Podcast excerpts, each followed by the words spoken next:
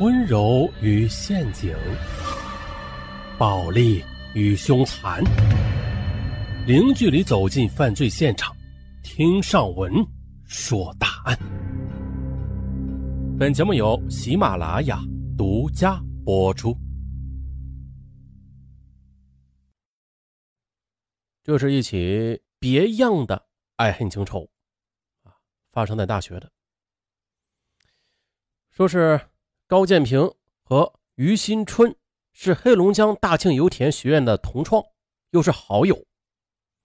可是毕业前夕的两人却纠葛于情仇，一个命丧黄泉，一个锒铛入狱。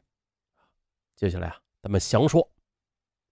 二零零八年九月，高建平和于新春同时以优异的成绩考入大庆石油学院自控系。这高建平来自四川重庆，父亲经商，家境较好，人呢长得也帅气。与高建平相比，家住大连郊区的农村的于新春就没有那么幸运了啊。尽管他的成绩也不错吧，可是家里不好过，很穷，甚至来上学的学费都是邻居的婶婶、叔叔们帮忙筹借的。入学之后，于新春和高建平住在一个寝室。睡在一张上下铺，于新春在上，高建平在下。不久的，心细的高建平就发现，啊，这睡在自己上铺的于新春，他总起夜，于是就主动的跟他上下的调换了一下，啊，这样就不用非得爬上爬下了。于是于新春也知道高建平是为了自己提供方便，心里很温暖。更让他感动的是，这两人之后的交往。在学校嘛，这于新春的一身农民打扮，经常招来许多同学的讥讽，特别是女同学，根本就不愿意靠近他。为此啊，他越来越自卑，甚至呢，对异性都是有种憎恨感。其实，这种自卑非常不好。渐渐的，于新春那失衡的心态也影响到了学习。他的成绩直线下降，而这边的一等奖奖学金的获得者高建平却和其他同学不一样，他主动的跟于新春接触沟通，还经常的帮助于新春补习功课。很快的，于新春的学习成绩又赶了上来。一个周末的，高建平请于新春上街吃饭，期间，于新春泪流满面的。握着高建平的手，动情地说：“你是我永远的挚友，是你驱走了我心灵世界的风寒。”哎呦，这重情重义的高建平双眼也有些潮湿了，他就拍着于新春的肩头：“只要你愿意啊，我们就是一生的好兄弟。”于是两人便对着酒馆上方的环形吊灯啊击掌为盟了。二零零九年夏天的一个深夜。高建平半夜发现啊，下铺的于新春还没有睡，还唉声叹气的。哎呀，新春，你是身体不舒服吗？他关切的问。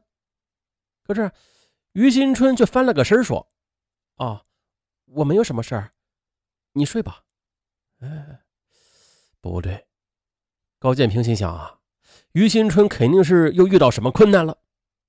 一日。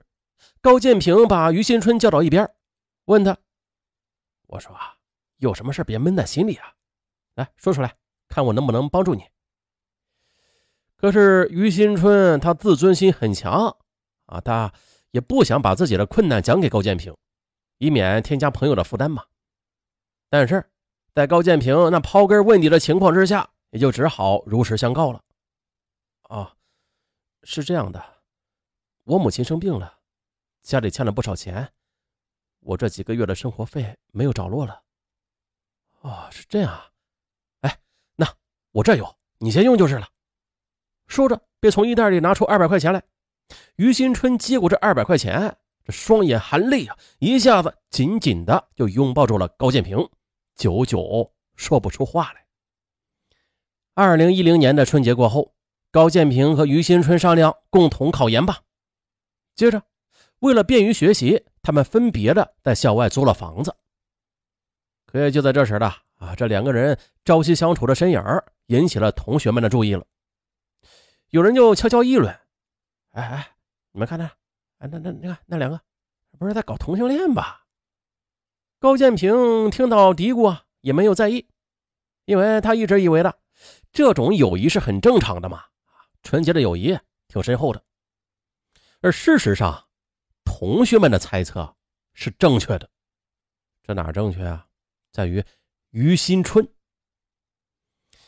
于新春他是个个性内向、心理脆弱又很敏感的人，还经常压抑、困顿，遭受异性的白眼儿，便使其内心的心态发生了微妙的变化了。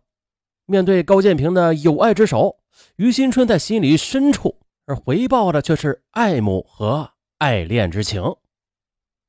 不久后的一个女孩的出现，也是更加的证实了这一点。这个女孩的名字叫。梁世阳，黑龙江省安达市人，高中文化啊，在大庆经营美容院。那年端午节，这梁世阳跟朋友去郊外踏青，巧遇高建平，两人一见如故，从此就保持了电话联系。九月，高建平和他小两岁的梁世阳就确立了恋爱关系。啊，这边挺甜蜜的啊，可是对于沉醉于爱河的高建平，于新春。却是坐如针毡。他忍不住的就跟高建平说：“喂，你跟小梁在一起，多影响学业啊！”先生，这是个借口啊！高建平对好友于新春的表现非常的惊讶和不解，所以他就没有听从于新春的劝导。于新春从此就像是换了个人一样，为了缓解内心的痛苦。他就染上了赌博和玩游戏的恶习，这样他的生活费就经常的捉襟见肘了。于是呢，高建平一面呢借给他钱，一面又语重心长的开导他：“好兄弟啊，你戒赌吧。”可是于新春却抹起了眼泪：“建平，你们谁也别劝我，就像我劝你当初别和梁世阳谈恋爱一样。现在我恨梁世阳。”是他破坏了我们的感情，是他夺去了你，我的孤独痛苦，谁又能够理解啊？不欢而散，于新春决定用手段来争取知音。二零一二年正月十五这天的，梁世阳带着烟花、点心来找高建平。高建平他没有忘记好友于新春的，那晚他专门的把于新春约到了住处。共度元宵佳节，酒至兴处，三人就唱歌跳舞。末了，于新春又激情地朗诵了英国诗人叶芝的一首爱情诗：“当你老了。”高建平和梁世阳也是听得泪眼婆娑。高建平的酒量小，不大一会儿呢，就躺在床上睡着了。那本来三个人相约吃饭后一起出去玩的，这样一来。梁世阳只好跟于新春一起出去看烟花了。这于新春也是实施了他预谋已久的恶毒计划，悲剧就此拉开了序幕。当于新春带着梁世阳走到自己租住的楼下时，于新春便趁机说：“哎呦呦，这外面好冷啊，我上去拿件外套。哎，你也别在下面待着啊，外面太冷了。走上去坐坐。”进了于新春的房间，梁世阳就去厨房找开水喝。可就在这时呢，于新春却突然的就冲了过来，一把抱住了梁世阳，并且还凶狠的说：“你别动，我等这个机会等很久了，我要你。”梁世阳大吃一惊，继而冷静的就解围：“别，我是你朋友的女友啊，你应该考虑到后果的。”可于新春却不屑一顾的说：“不。”是你太傻了，你居然和他动了真感情。哼，我们的感情才是真挚的，你应该能够看得出来的。对女人，谁不是讲究个及时行乐呀？玩玩一夜情，一身轻松就行了。说到此处，于新春停顿了一会儿，接着又感叹道：“其实玩感情也太累了。还有啊，你对他不必太认真，他对你也不是认真的。”梁世阳不能相信于新春的话，因为他们俩是好朋友啊，当然是知根知底的。再者，如果高建平对这段感情是认真的话，那于新春又怎敢对自己这样无礼啊？想到这儿，梁世阳特别痛苦，他双肩抽动着，哭了起来。